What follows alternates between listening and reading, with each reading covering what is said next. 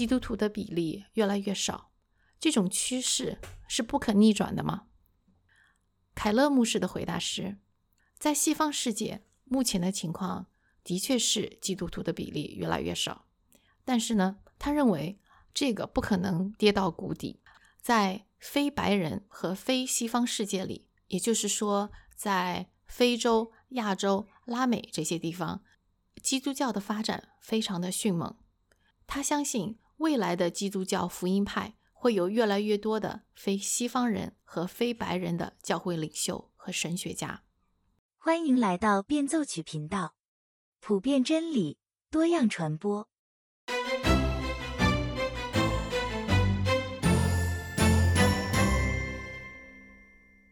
大家好，今天和大家分享一篇对提摩太·凯勒牧师的专访。这个采访呢，是上周在一个基督徒播客节目里播出的。凯勒牧师是救赎主长老会的创堂牧师，他也是基督教智囊团福音联盟的联合创始人。他还建立了救赎主的城市对城市。教会职堂的工作。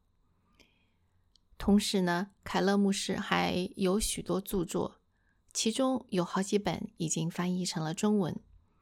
对许多基督徒来说，凯勒牧师就像是当代的一位先知。采访凯勒牧师的这个节目叫做《Undeceived》，他的采访人呢是一位澳洲历史学家，也是一位基督徒作家。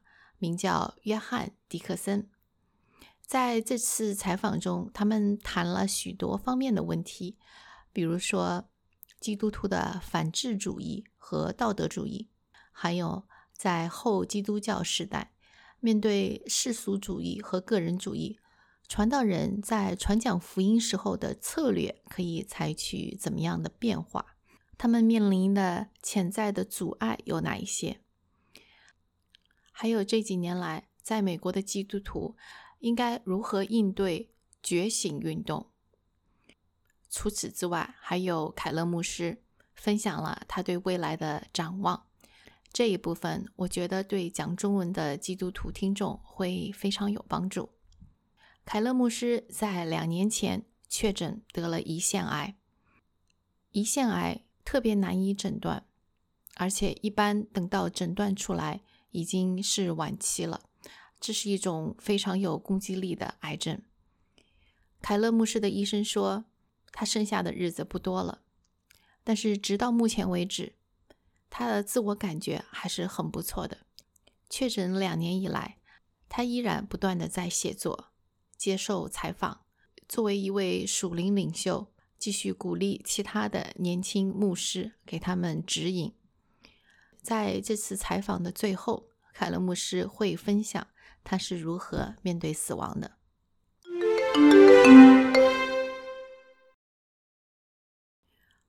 凯勒牧师毕业于西敏神学院，被美国长老会案例之后，他先是在弗吉尼亚州的霍普威尔那里的一个教会服侍了九年，这是一个南方的小镇。九年之后。他和妻子搬到了曼哈顿，在那里创立了救赎主教会，并且担任了二十七年的牧师。采访的第一个问题是，在一个非常保守传统的南方小镇和在曼哈顿牧养教会有什么不同？凯勒牧师说，表面上这两个地方的确非常的不一样，但是他们实际上都存在着同样的问题。那就是道德主义，就像一枚硬币有两面。南方小镇这里表现出来的道德主义呢，是这样的：他们把基督教理解成遵守道德标准，对他们来说，基督教就是一套行为规范。比如说，星期天要去教会，平常也要在教会里积极的参与各种各样的活动。与这些人交谈的时候，你会觉得他们真的是完完全全的生活在福音派的基督教文化之中，但是同时呢，你也会看得很清楚，就是他们的信仰没有什么活力。那边有很多的基督徒都是这样子，挥舞着美国国旗，把上帝和美国并为一谈。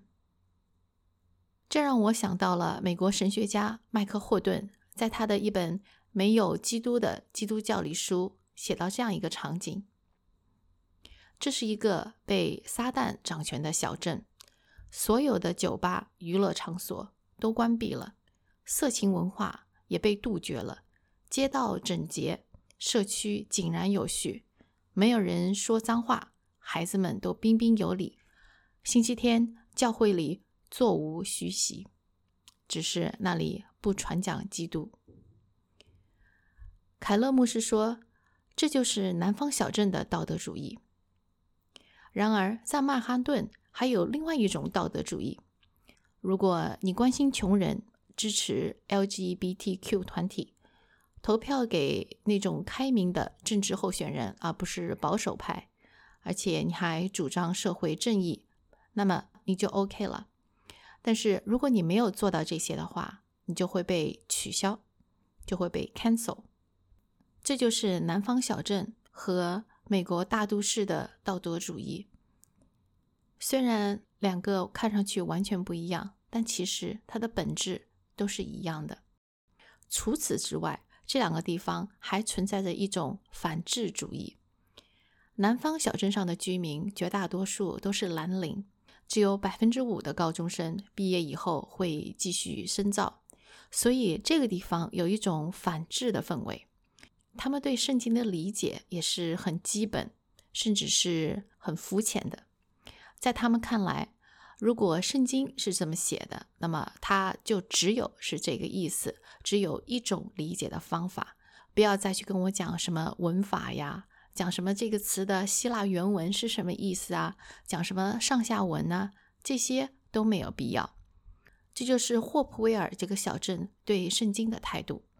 在其他事情方面呢，特别是这几年的新冠疫情，戴不戴口罩，打不打疫苗等等。他们会这么说：“你不要跟我引用什么数据呀、报告，也不要跟我说这是某某科学家讲的。其实啊，都差不多。我隔壁邻居说是这样子的，所以呢，我们的谈话就到此为止。你说服不了我。而曼哈顿的反智主义就是另外一种情况了。凯勒牧师曾经在他的曼哈顿教会做过一次调查，发现有百分之十五的人。都是有博士学位，或者呢正在攻读博士学位。这其实，在曼哈顿是一种非常普遍的现象。这些在文化上游的人掌握着文化的方向，因为他们把持着哈佛、耶鲁、普林斯顿、纽约时报、华盛顿邮报，还有好莱坞。当他们碰到问题时，他们会说：“你看，我周围这么多聪明的人，这么多博士。”这么多专家，这么多科学家，都是这么看的。所以呢，这个问题就不要再跟我讨论了。我肯定是对的。这是他们的一种反制的方式。有一期节目里，我介绍过一本书，叫做《为什么我们制造出玻璃心时代》，作者是乔纳森·海特。凯勒牧师呢，就引用了乔纳森·海特的一些看法。海特说。高智商的人，受教育多的人，不一定对事情的看法正确。高智商、受的教育多，只不过表示他们更加有能力把自己的信念合理化。所以啊，这几年在推特、在油管上，我们也经常看到有大把大把的博士、专家乐此不疲地传播阴谋论。海特的说法的确有些道理，智商越高。他就越能够打造出一个精细的海市蜃楼出来，精细到自己都信以为真了。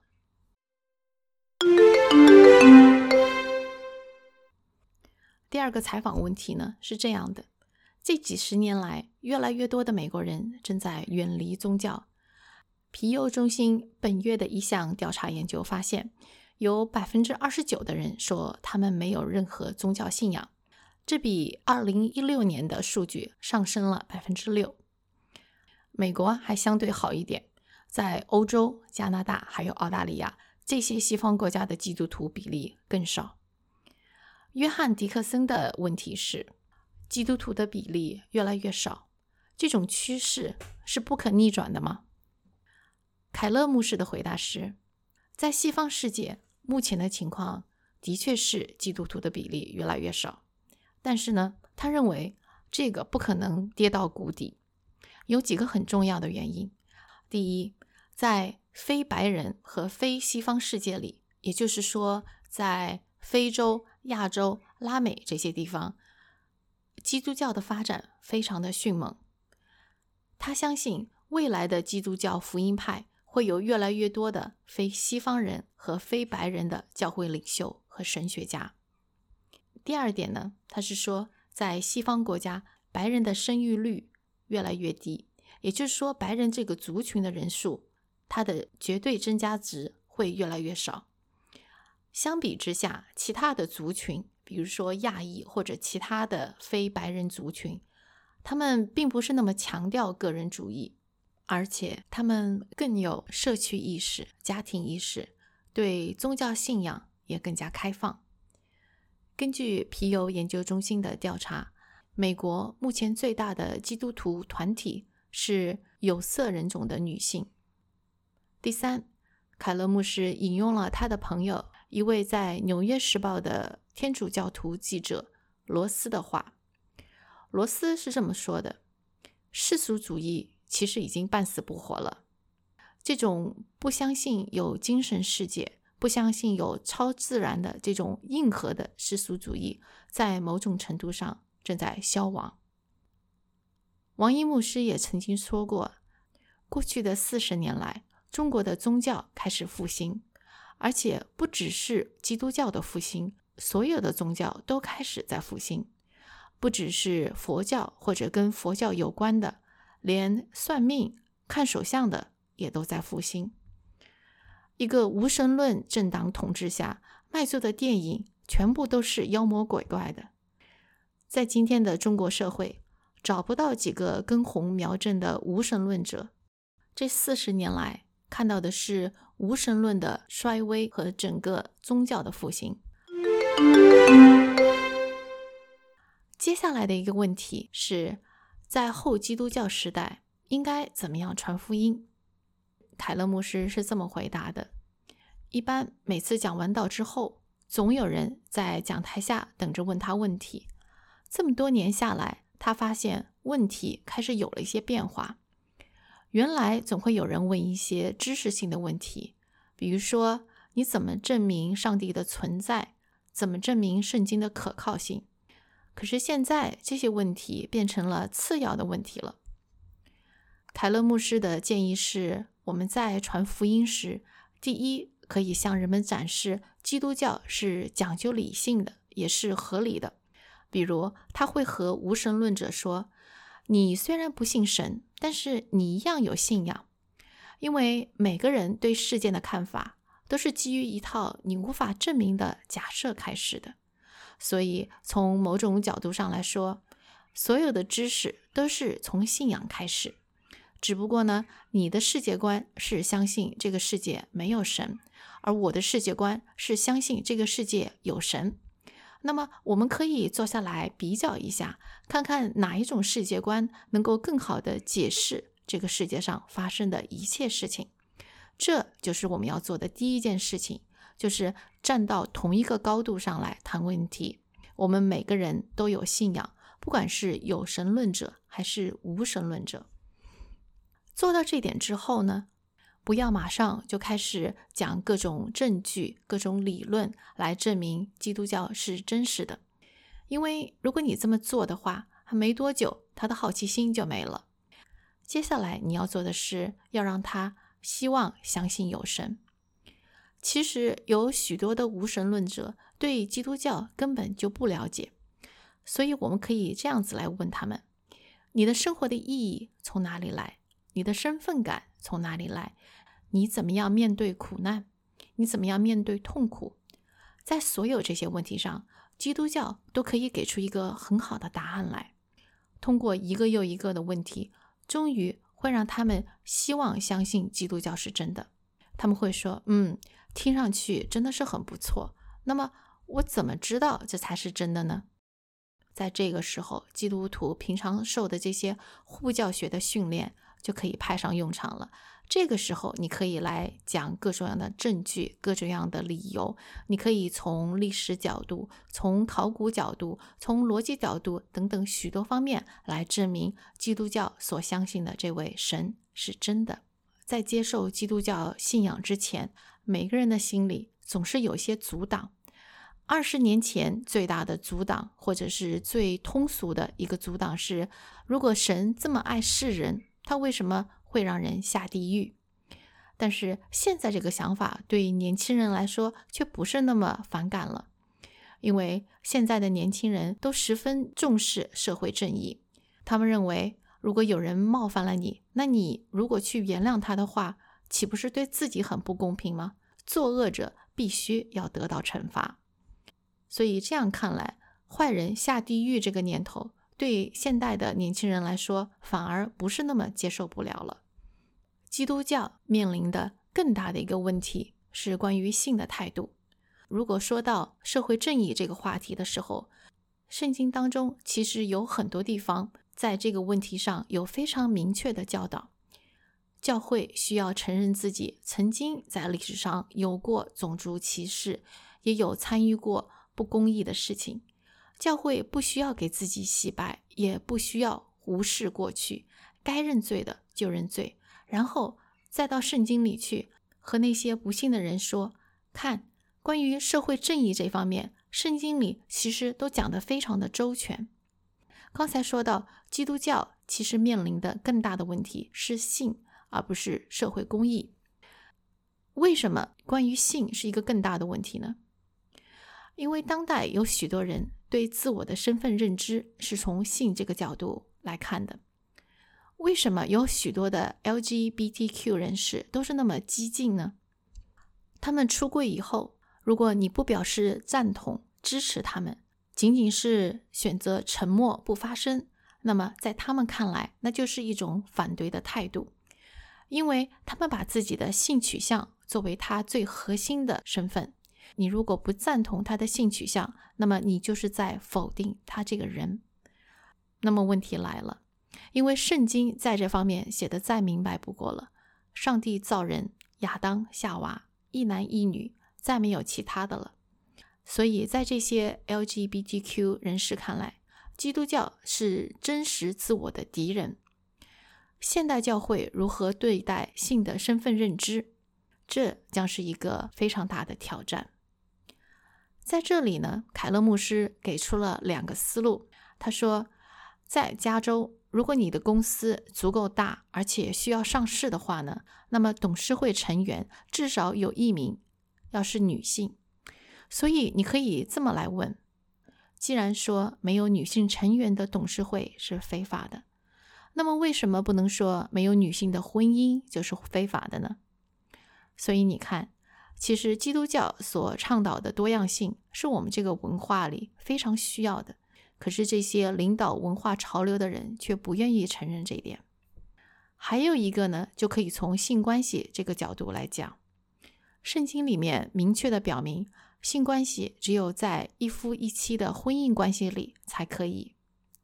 当然，世俗的社会并不怎么看。可是，在最近两年，《纽约时报》刊登了四五篇女性作者写的文章，他们说。虽然从法律的层面上来看，对女性免受性侵的法律保护越来越多。比如说，如果男方需要与女方有亲密行为的话，他需要一而再、再而三的每一个动作都不断的从女方那里得到同意、得到肯定。否则的话，如果没有这种肯定，没有得到女方明确的同意的话，如果事后女方告男方性侵，这个男方是逃脱不了罪责的。话说回来，即使有这么多的法律条文来保障女性的权利，但是几个月之后，如果男方不再理会女方，他总会有一种被利用了的感觉。这些女性作者的文章里都说到，看上去这些法律条文非常的周全详尽，但是总觉得好像少了点什么。我们就算当时同意了。也难保事后不会觉得有被利用的感觉。但是如果那个时候再想去告男方的话，也不可能了。这说明了什么？这说明这个世界上的法律再周全，也永远无法给人一种安全感。这个就是凯勒牧师说的，一个真正的基督徒的婚姻里是可以提供这样的安全保证：一夫一妻，不离不弃。综上所述，教会在现代社会面临的最大的问题是性的问题。上面提出的两个方向可以给基督徒提供一些思路，但是归根结底，关于性的这场征战将是一场很艰苦的属灵的征战。接下来的一个问题谈到了觉醒主义。对于某些人来说，觉醒主义意味着认识到这个世界并不平等，许多地方缺乏正义，特别是对某些族群、某些弱势群体。觉醒就好像眼睛睁得大大的，你可以看到其他人忽略的东西。觉醒主义意味着对正义的觉醒。如果你觉醒了，你就会对那些扼杀公平进步的社区和组织感到愤怒。觉醒主义者认为，基督徒重男轻女、歧视同性恋、对气候变化议题不加关心，甚至还是一群种族主义者。那么，基督徒应该怎样应对觉醒主义呢？凯勒牧师提出三点意见：第一，基督徒必须要诚实的面对历史上的过去，这就意味着我们要对过去发生的那些恶劣的行为采取一种完全诚实的态度。第二呢，我们要以一种非道德主义的方式宣扬正义。凯勒牧师说，他听到许多年轻的福音派在宣扬公义、正义，但是最后往往给人的感觉却是一种道德主义的说教。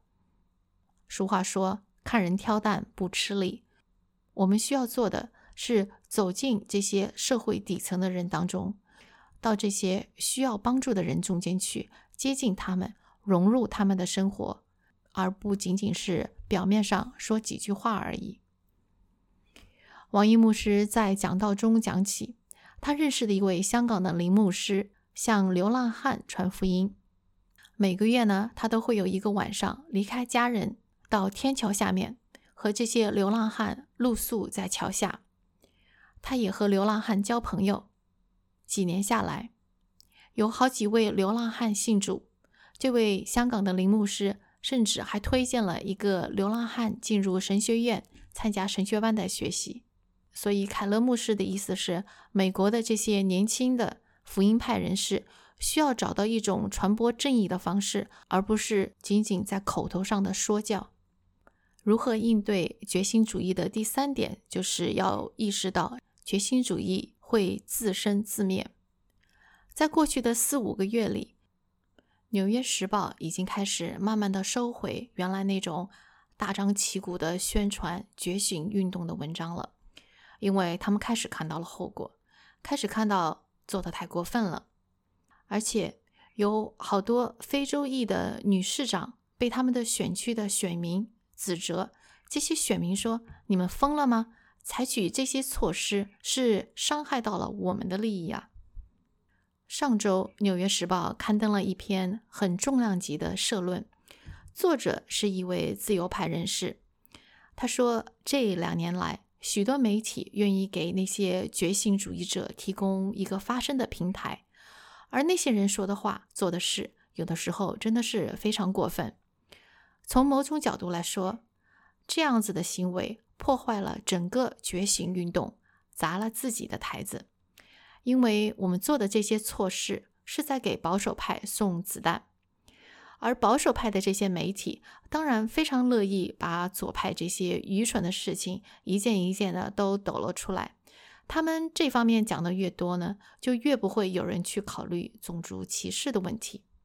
对美国右翼的这些新闻媒体，凯勒牧师认为，他们其实就像某种形式的色情文化，让看的人变得越来越兴奋，欲罢不能。